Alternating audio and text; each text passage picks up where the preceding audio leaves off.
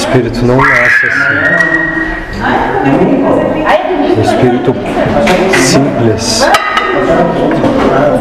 puramente limpo de qualquer tipo de crença, lazer, desejo, pulsão, ele não tem necessidade de absolutamente nada.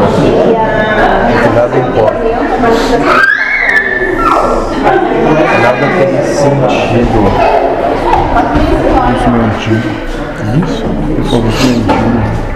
Deu o exemplo dos mendigos, né?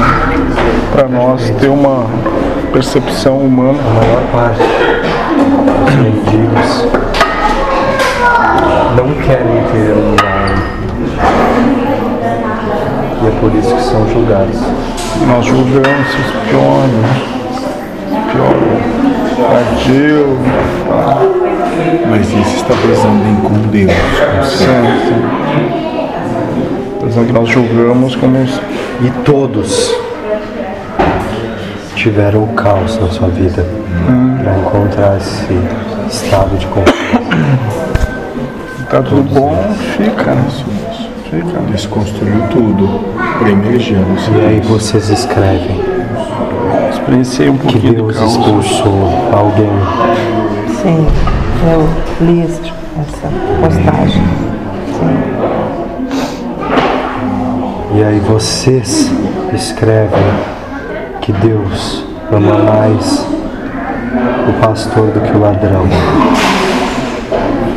Vocês escrevem o ego.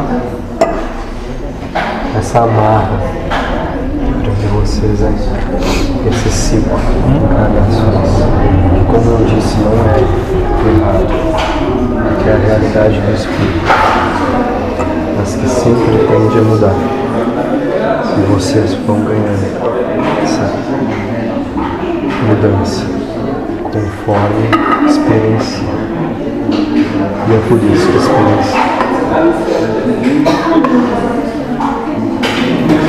Se eu tivesse que achar uma palavra para tudo que vocês vivem aqui na cabeça desse, desse ser, a palavra seria ridículo. Torno a dizer,